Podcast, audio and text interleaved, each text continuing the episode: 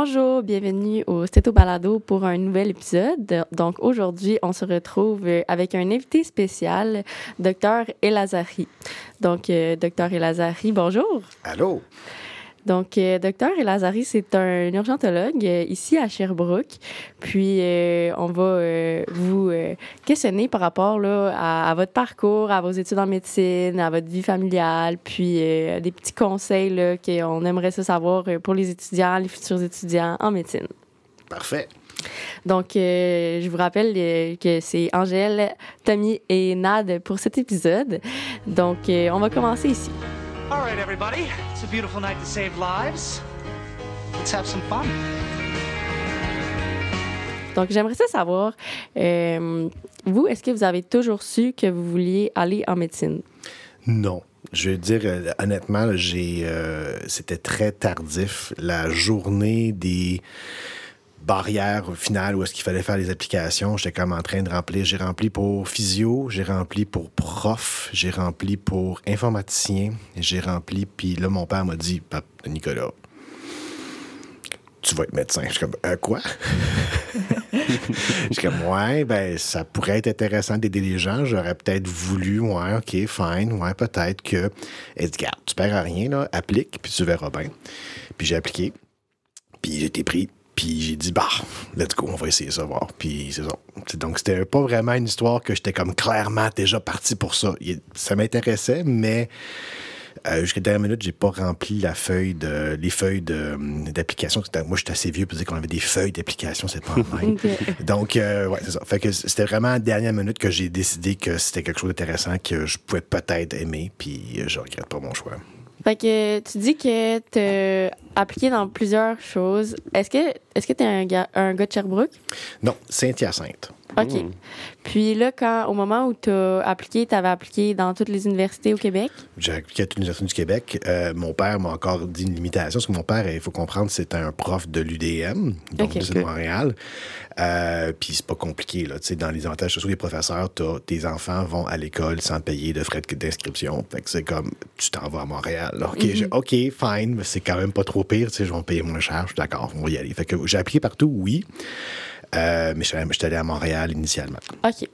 Fait que si on embarque un peu là, dans votre parcours, euh, dans, dans ton parcours euh, médical, euh, parle-nous un peu, là, justement, de le prix clinique, l'external, le choix de spécialité et tout.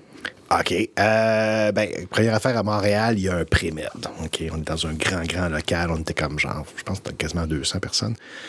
Euh, grand, grand local. Puis là, t'avais toutes des affaires de pré-med, des affaires que de nos jours, je, m'excuse, tous les collègues professeurs de l'Université de Sherbrooke qui vont entendre ça, qui vont pas être d'accord, mais des affaires que, qui vont être applicables peu à la clinique actuelle, ou est-ce que c'est comme la base, où est-ce que tu dois savoir le fameux cycle de Krebs? Euh, euh, des affaires comme ça que tu veux, que, en bout de ligne, je vois pas l'utilité présentement, à part de savoir que c'est intéressant.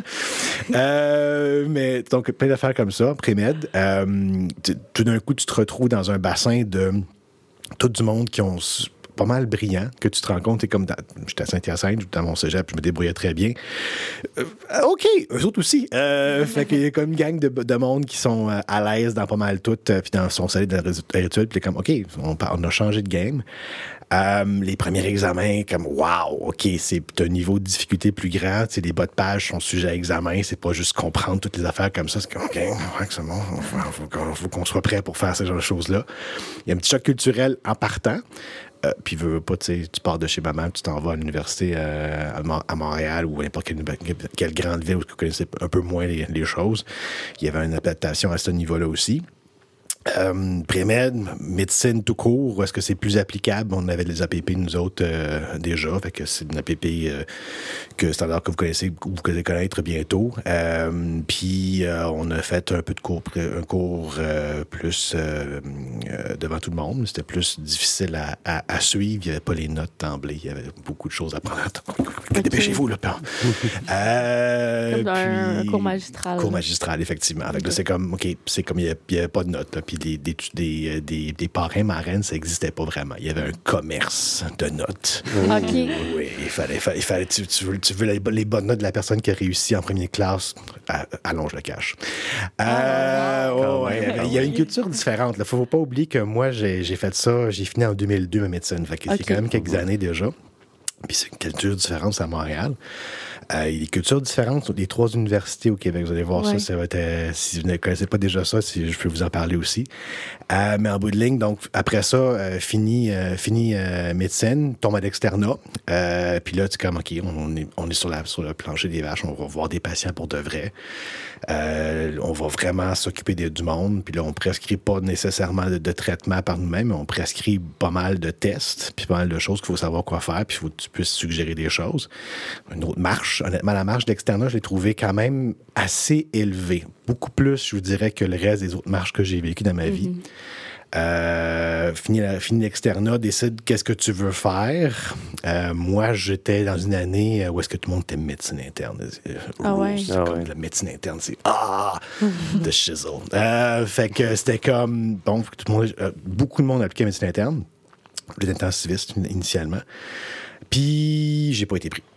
OK. OK. Autre choc culturel. My God, j'ai pas quelque chose que je voulais que j'ai pas réussi à avoir. Fait Ouais. que j'ai dans ma grande euh, utopie de vouloir dire, écoute, je veux ça, c'est ça que je veux avoir. Euh, j'ai, j'avais pas appliqué nulle part d'autre, à part médecine interne. À Montréal? À Montréal, à Québec, à McGill et à Laval. Ben, Ok. Québec, Laval, Sherbrooke, Sherbrooke, c'est ça, voilà. Les quatre universités. Puis, personne ne m'a pris. Fait que je me suis retrouvé à médecine familiale à Québec, ça de la place, parce que j'ai pas appliqué nulle part. Puis euh, là, j'ai fait comme, ouf, OK, autre choc culturel, Ouais. je change de ville, je m'en vais dans une autre, euh, un programme que je pensais pas aller. Euh, que j'ai, au début, j'ai trouvé le choc culturel assez intéressant parce que c'était comme médecin familial, fine, j'ai rien contre, c'est juste que c'est pas ça que je voulais. Puis j'ai tombé à, je pense, à la, pr- à la fin de la première année de résidence, j'ai fait des regards de l'urgence, j'ai fait ouh, là, il y a comme, comme le, le, le- le- le ciel, c'est comme éclairci, Ouais. la lumière. Puis j'ai comme, oh my God, j'aime ça. Puis là, j'ai vraiment tombé en amour avec la médecine d'urgence. Fait que, puis moi, j'étais à l'hôpital Laval qui était le centre universitaire, ben, UMF, c'était là-bas, le centre universitaire de cardio et pneumologie du, Québec. Euh, puis les collègues actuellement disent c'est le plus grand centre actuellement en cardiologie du Québec. Je, trouve ça très drôle. Mais en bout de ligne, euh, que c'est comme, c'est comme très poussé cardio pneumo. Euh, que plein d'affaires que tu vois pas ailleurs, des affaires pathologie puis congénitales, pas congénitales, des affaires comme hot, euh, des douleurs à la poitrine en quantité industrielle, du monde qui a de la misère à respirer en quantité industrielle, du- j'ai un tube du monde à toutes les gardes au début, j'ai comme my god, c'est quoi ça cette affaire-là? Puis oui, j'aime ça. fait que je suis content. Euh, fait que je fais ma médecine familiale, finalement, je suis comme ouais, je, je veux vraiment faire de l'urgence. Puis après ça, ben, vient la possibilité de faire un R3 d'urgence, parce que c'est- c'était l'affaire que je voulais faire. Puis ben femme, on va dire la vérité, c'est quelque chose qui outille à plein de choses. Mais tu sais, t'es un peu le jack of all trades, master of none. Fait que faut que tu apprennes des choses que tu veux faire par toi-même. Fait que là, le R3 d'urgence, c'est une, une bonne idée. Fait que là, j'ai appliqué à toutes les universités encore une fois. Puis j'ai suivi ma blonde du temps, puis je suis venu à Sherbrooke. OK. Ah, c'est fun. Fait que c'est ça. Euh, petite question là-dessus, justement. là, maintenant, maintenant qu'on a vécu l'expérience de l'urgence, puis que là, maintenant, ça fait quelques années que, que tu es là-dedans, puis que tu as appris que t'aimes ça, puis tout ça. Mettons que tu pouvais retourner dans le passé, est-ce que le MU5 serait quelque chose d'intéressant ou pas? C'est une bonne question. Euh, le MU5 versus le, versus le MU3, euh, c'est pas, une, question en fait, qu'on me pose souvent. Qu'est-ce que je devrais faire entre les deux? Euh, J'ai un laïus que je dis habituellement aux résidents ou aux étudiants qui me posent la question initialement. Là, la différence, c'est que si moi, j'étais comme retourné dans le temps, euh, je te dis que je resterais probablement à R3 en médecine d'urgence. Euh, sachant ce que je sais présentement. Est-ce que le moi, dans le temps, aurait préféré le MU5? Fort probablement que oui, parce que j'aurais eu vraiment le, le sentiment d'aller, comme le maximum que je pouvais aller dans, mon MU5, euh, dans, dans- les compétences, les, les connaissances que je voulais aller chercher en médecine d'urgence. En gros, les différences entre les deux, c'est pas compliqué. Là. C'est MU5, tu as 5 ans de soins aigus où est-ce que tu vas faire euh, plein de choses que tu vas pas faire ailleurs. Tu vas faire, oui, de la médecine, tu vas faire de la médecine d'urgence, tu vas faire de des, soins intensifs, tu vas faire plein de médecine interne, plein d'affaires que tu vas pas nécessairement faire en ton MU3, euh, que tu n'auras pas le temps de faire parce que c'est comme une grosse différence de temps en tant que tel. Mais tu vas faire aussi beaucoup d'administration, recherche, comment faire des modifications dans le système, dans ton urgence, dans ton hôpital. Être, vraiment au niveau opérationnel pour dire comment aller changer les choses, pas juste dans ta pratique à toi, mais dans, le macroscopique de ton hôpital, de ton, carrément la région, ou à la limite au ministère. Euh, fait que ça, le MU5, tout c'est beaucoup plus par rapport à ça que le MU3, c'était vraiment beaucoup de connaissances, comme comment gérer un patient qui est en train de moffer, ça va pas bien, euh, c'est comme, il va mourir, qu'est-ce que tu fais? Donc, euh, MU5 est bon là-dedans, là, c'est sûr, mais tu sais, t'as moins cet outillage-là. Puis je te dirais que entre les deux, ce que je dis tout le temps à mes étudiants et à mes résidents, c'est qu'entre les deux, euh, le MU5 actuel puis le MU3 actuel, après 5 ans, honnêtement, je vois pas, puis quelqu'un va peut-être pas d'accord avec moi, là, mais je vois pas vraiment une grosse différence dans les compétences. Le, le- on- dans, dans mon urgence, présentement, on est du monde qui ont MU5, MU3, puis les gens qu'on côtoie puis se respectent de la même manière. Puis si jamais j'avais un collègue MU5 qui voyait un patient qui était catastrophique, versus un collègue qui était MU3 catastro- catastrophique, je te dirais qu'honnêtement, la prise en charge serait probablement similaire. Euh, donc, tu sais, c'est pas... Il n'y a pas un qui est, comme je constate, supérieur après un peu de pratique que par rapport à l'autre. Fait que, tu sais, L'avantage MU3, moi, que j'aime présentement, c'est que si, je sais pas, exemple, t'aurais genre un autre ministère, un autre ministre bizarre qui décidait qu'il faisait plein de choses que j'aimerais pas faire, ben, je pourrais tout simplement dire, ben, tout bad, j'oublie ma propre, propre clinique quelque part, puis je vais faire ce que je veux faire. Je pourrais faire du suivi de ce que je veux, ou je pourrais faire une clinique spécialisée en quelque chose de spécifique. Tandis que le MU5, ben, lui, il est comme pogné à l'hôpital. Il est rattaché à l'urgence, là. Ben, oui, effectivement. Il pourrait à la limite faire de la- de l'administratif. il pourrait genre devenir le DSP. Il pourrait devenir euh, quelqu'un de, de- de- de plus logistique à l'hôpital sans nécessairement voir de patients à l'urgence. Mais d'ouvrir sa propre clinique en dehors, ma connaissance, ma compréhension des choses, c'est que tu peux pas vraiment faire ça de manière facile, en tout cas. OK. Puis vous, est-ce que vous avez euh, est-ce que tu as déjà pensé euh, comme faire autre chose que l'urgence euh, dans ta pratique, dans ton futur ou tu penserais finir euh, ta carrière à l'urgence? La moyenne de vie, entre guillemets, d'un médecin d'urgence qui va rester travailler à l'urgence au Québec actuellement, c'est environ 7 ans. OK. OK? Je connais des collègues. J'ai un collègue, entre autres, euh, Wayne Smith, qui est comme un, des, collègues les plus, euh, les plus respectés dans le domaine depuis longtemps. Il a, il parti toutes les affaires de préhospitalier en, Estrie, entre autres choses. Il, est proche de sa retraite, euh, puis il, est- il est dépassé l'âge de la retraite où il pourrait la prendre, puis il est encore à l'urgence. J'ai un autre collègue, René Baudouin, qui, était, qui vient de prendre sa retraite officiellement, est encore à l'urgence parce qu'il fait comme du dépannage encore malgré tout, qui a parti du programme de médecine d'urgence à, à Sherbrooke.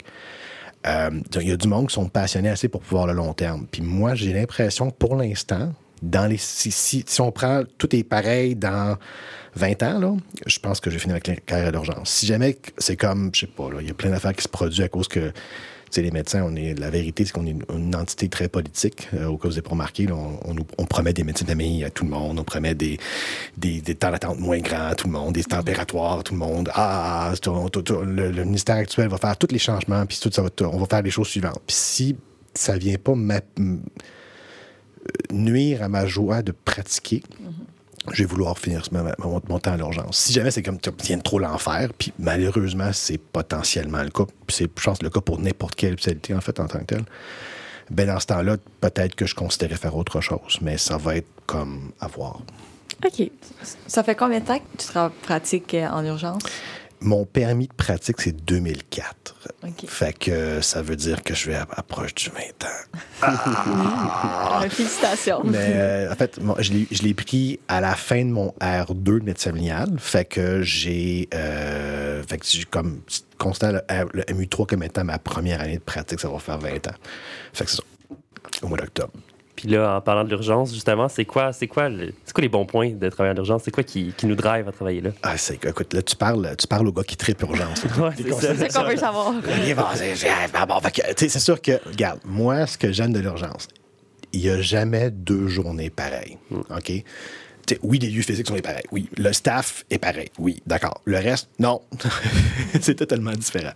Fait que je pourrais faire un shift où est-ce que je vois, euh, tu sais, je sais pas, là, euh, cinq pneumonies, euh, trois patients avec des douleurs à poitrine, puis, euh, tu sais, je continue comme ça. Des patients qui vont être. Il y a souvent des règles de série. Tu vas en avoir quelques-uns dans le même chiffre que c'est comme, ah, même affaire finalement, ah, même affaire finalement. Puis il y a des chiffres que c'est comme, euh, tu sais, genre, OK, t'es dans la salle de réanimation non-stop, t'intubes du monde, tu choques du monde, tu donnes des médicaments, tu vas des soins intensifs, tu codes du monde, ah, ah, ah. C'est ça que j'aime. Euh, donc, euh, ça devient comme super actif, puis c'est vraiment comme tripant, puis tu as plein de procédures. Tu mets un thoracique, tu l'intubes, tu, euh, tu, tu, l'endors pour remplacer sa fracture, tu fais le plâtre. Tu sais, il y, a- il y a plein de choses super actives que tu vas faire qui, font, qui me font triper. Puis c'est comme, il faut que tu sois à l'aise dans pas mal tout. Il faut dire que je serai parfait dans tout, mais je vais être à l'aise dans tout ce qui devrait être comme urgent puis catastrophique. Puis comme c'est- c'est- souvent, je dis aux patients, c'est comme, écoutez, quelquefois, je sais pas ce que vous avez présentement. Je vais faire un peu le tour parce que je. Mais, tu sais, à la date, les affaires qui peuvent vous tuer ou vous nuire de manière significative, là-dedans, je suis bon, puis ça ne fit pas dans aucun de ces moules-là. Fait que c'est- vous êtes bien parti. fait habituellement, ils aiment ça que je leur dise ça. Euh, fait que ce que j'aime de l'urgence, c'est que c'est pas prévisible.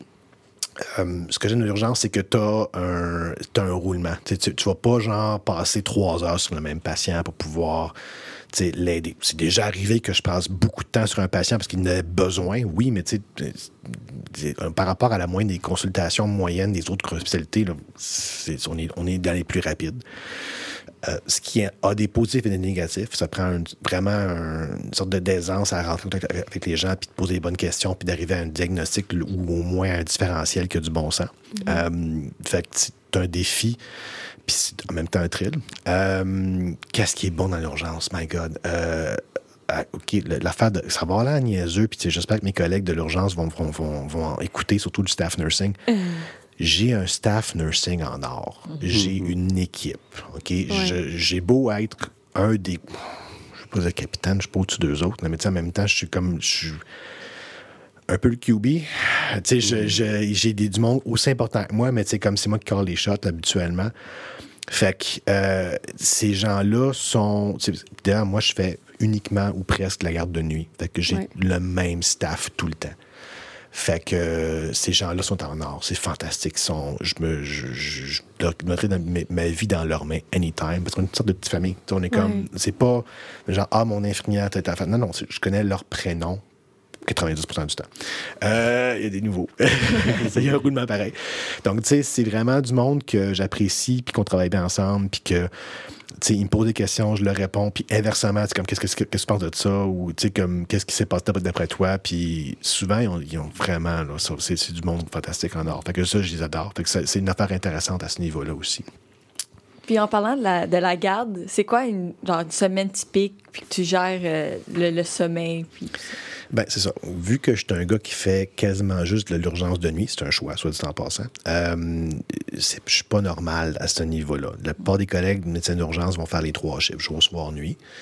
L'horaire normal d'un médecin d'urgence, habituellement, selon nous autres, selon ce que l'AMUC, Association des médecins d'urgence du Québec, va suggérer, et nous, ce que suggérons, c'est vraiment de faire environ 12 shifts par mois. Ça n'a pas l'air beaucoup, mais quand tu constates que c'est entre habituellement 8 heures officielles, puis souvent c'est comme 10 heures non officielles que tu vas faire à l'urgence, puis que c'est comme t'as pas de temps de pause, t'as pas, tu vas, quand tu vas manger, tu vas manger rapido presto sur le coin euh, d'une table. Euh, tu sais, t'as comme, t'es- intensivement sur place. Là. Donc, euh, c'est un petit peu différent des autres consultants qui vont faire, oui, cinq jours semaine, puis que, tu sais, ils vont avoir une heure pour dîner, une affaire de ce style-là. Euh, ben, moi, j'ai choisi de faire de nuit parce que j'ai fait une première année de pratique en dehors de Sherbrooke, où est-ce que j'étais à Sorel, puis j'ai fait du dépannage aussi. Puis j'ai eu un. Comme je dis, j'ai- j'aime beaucoup, moi, faire des choses où est-ce que je suis par moi-même, est-ce que je vais le faire moi-même? Donc, m'étonnerait intéressé que c'est moi qui va le faire. Le patient, c'est moi qui va le faire. Puis de nuit, je vais garder cette autonomie-là, cette capacité-là, même en centre universitaire. Tandis que si je suis de jour ou de soir, mais j'ai le résident de chirurgie qui va le thoracique, j'ai le résident d'anesthésie qui va mettre le, le, le, tube endotrachéal. Genre plein de gens qui, oui, sont là pour être formés et ou sont meilleurs que moi.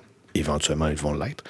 Euh, comme patron, mais tu sais, dans, dans ce temps-là, tu sais, oui, c'est normal que ce soit ça, mais de nuit, bizarrement, je suis tout seul. Ouais. Fait que je fais tout tout seul. euh, au niveau médical. Je suis pas tout seul, j'ai un staff, je vous l'ai dit, ce qui est important et essentiel. Euh, donc, euh, comment ça fonctionne normalement? Ben, c'est les autres font tu sais, jour, soir, nuit. Ils font une rotation. Puis souvent, la personne qui fait l'horaire de garde va prendre ça en compte. Va pas faire genre jour, puis le lendemain, tu vas faire, tu vas faire nuit. Ça, m'a- tu sais, ça va être un peu difficile à gérer. Fait qu'il y a toujours des règles qui vont être très individuelles aux différentes urgences qu'on va aller travailler. Moi, qu'est-ce que je fais habituellement? C'est comme je suis en garde partagée avec, euh, avec mes... J'ai deux enfants. J'ai une demoiselle de 10 ans puis une demoiselle de 7 ans. euh, depuis la pandémie. Donc, euh, je fais une semaine intensive d'urgence parce que je fais 5, 6, quelquefois 7 chiffres d'urgence de nuit. Euh, puis je fais maximum, ça me prend ce que j'ai fait à mes filles, une- un chiffre de nuit durant la journée, la semaine que je les ai avec moi. Donc, tu sais, ils vont se faire garder une nuit de temps. Puis le reste du temps, ben, je fais de l'université ou des choses comme vous avec vous aujourd'hui, où est-ce Ouais. que je suis de l'autre jour, puis que, tu sais, j'ai droppé à, à- à matin à l'école, puis à, à soir, je vais aller, je vais faire le souper, puis on fait les devoirs ensemble. Donc, tu sais, c'est euh, comment ça fonctionne actuellement. Euh, donc, quand je gère le sommeil, ben moi, habituellement, puis la plupart des collègues, ça va être le cas, on fait des séries où on va faire deux ou trois chiffres sur le même shift. Donc, ça veut dire jour, soir ou nuit. Donc, sais, d'adapter son sommeil par rapport à tout ça devient un peu naturel. Tu vas tu vas t'adapter. Moi, dans mon cas, moi, c'est un bloc d'une semaine. Fait que, tu sais, je m'inverse. La première nuit, habituellement, je dors euh, de 3 à 4 heures avant mon shift. Après ça, je fais mon, ma, nu- ma nuit. de ma nuit. Je me reviens à la maison, je m'entraîne, je mange, je fais mon souper à l'avance. Je me couche, je me lève, je fais un petit peu ma, so- ma soirée. Euh, je vais gamer avec des amis s'il le faut, si je suis capable de le faire. Euh, puis, je peux avoir un petit, peu, un petit peu plus de vie sociale aussi quand je peux avoir ça. Puis, je commence mon shift de nuit. Fait que c'est un peu ma routine habituelle quand je fais ça. Puis, quand j'étais avant en couple euh, et que j'étais euh, je faisais ça, ben tu sais, l'avantage principal d'être de nuit pour moi, c'est que à tous les soirs, c'est important pour moi. Tous les soirs, mes enfants, c'est moi qui les ai couchés. OK. OK, ça, c'est un moment privilégié. J'ai touché tous les jours de ma vie, à, à part quand j'étais parti en congrès, exemple. J'ai, euh, je les ai couchés. Fait que ça, c'était une affaire importante. Puis la, la routine du soir, j'étais avec eux autres. Donc, tu sais, qu'est-ce que je faisais? C'est que j'allais chez les enfants à 4 heures. Donc, je me levais à 4 heures. Puis après ça, je, je me faisais la soirée. Puis je me couchais à 7 heures, 8 heures du soir avec eux autres. Puis je me faisais ma nuit après ça. Donc, c'était que je coupais mon sommeil. Ouais. C'est un peu la, la logistique que j'avais et que j'ai actuellement. Très OK. bien.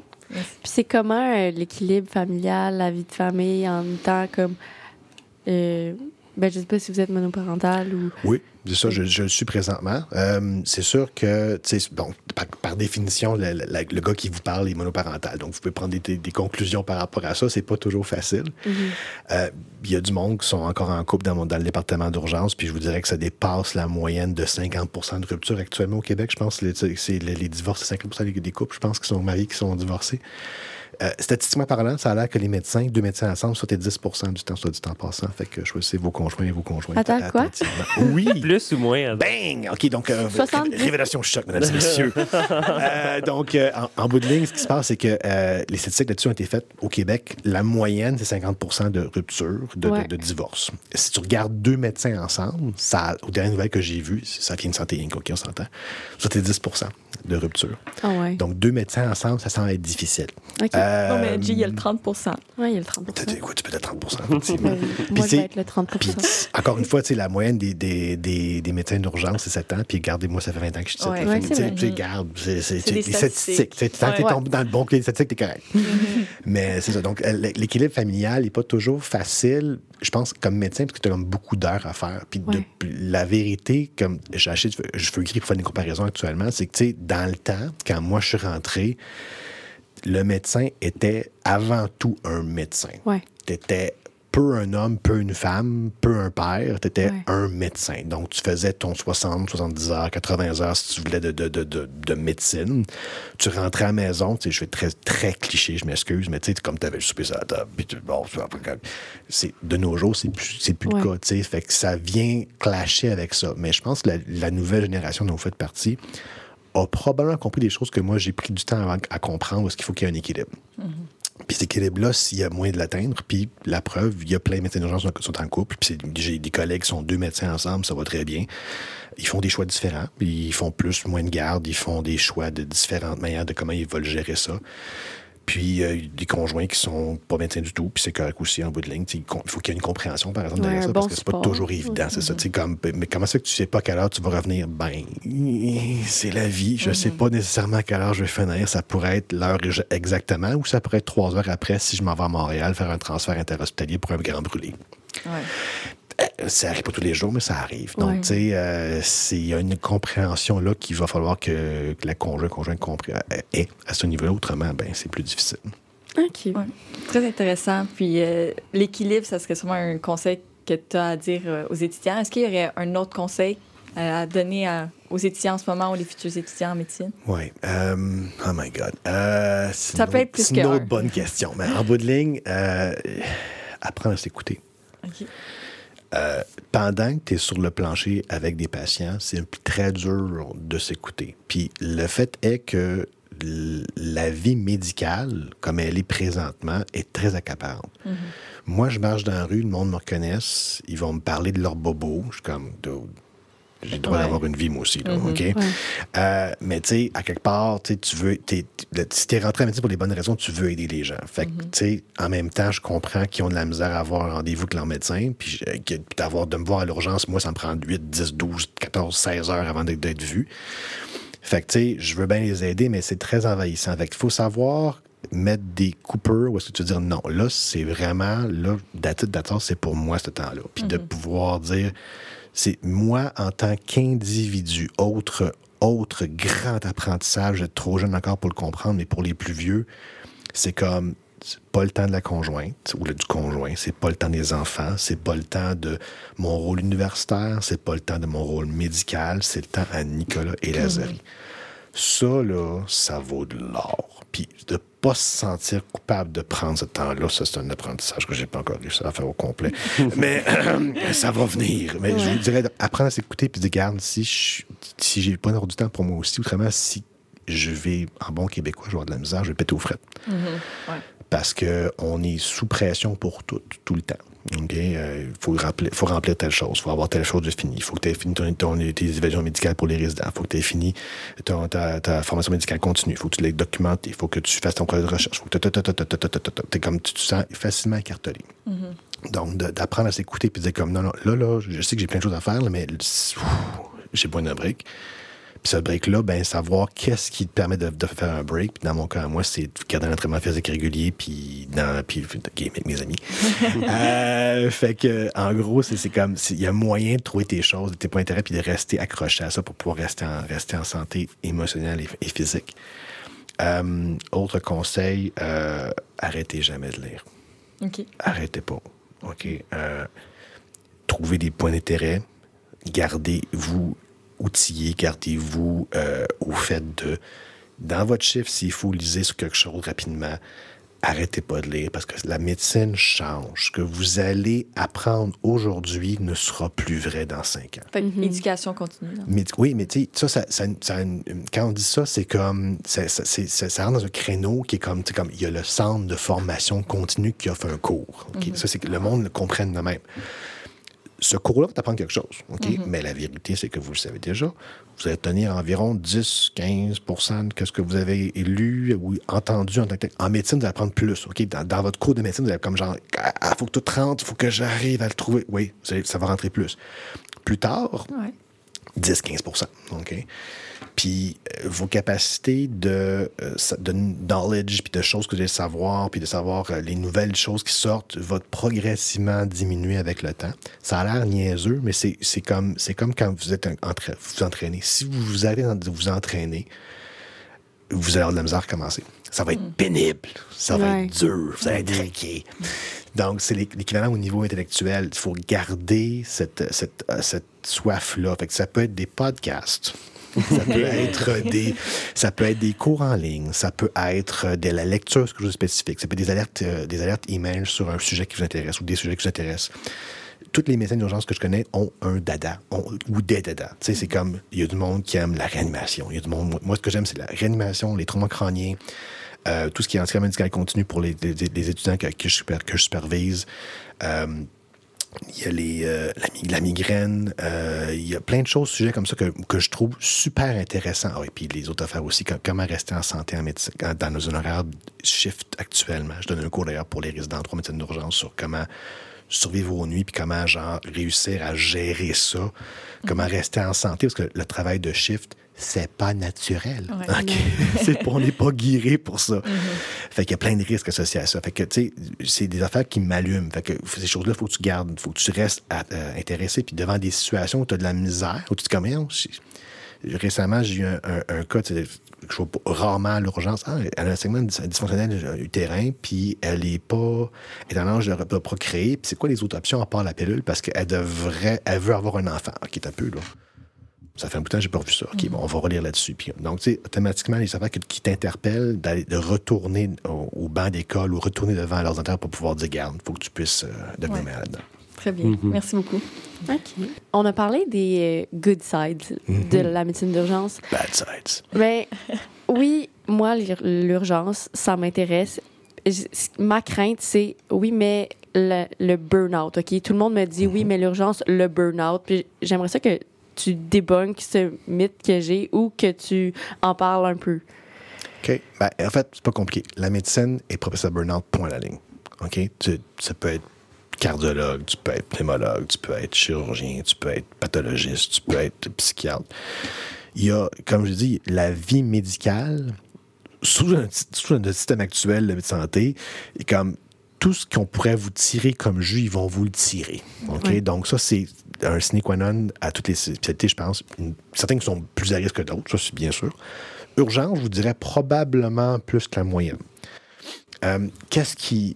C'est quoi, qu'est-ce qui pourrait faire le burn-out? C'est sûr que tu es sous une pression constante de voir plus de patients, de faire plus pour le patient, de euh, de pas rien manquer, parce que c'est- ça, c'est le péché capital. Tu as manqué quelque Ouais. chose. C'est comme, oh my God. Le, le- la pire affaire, c'est quand le spécialiste, après ça, passe après toi, ou que nos collègues passent après toi, puis dit, t'as pas vu ça.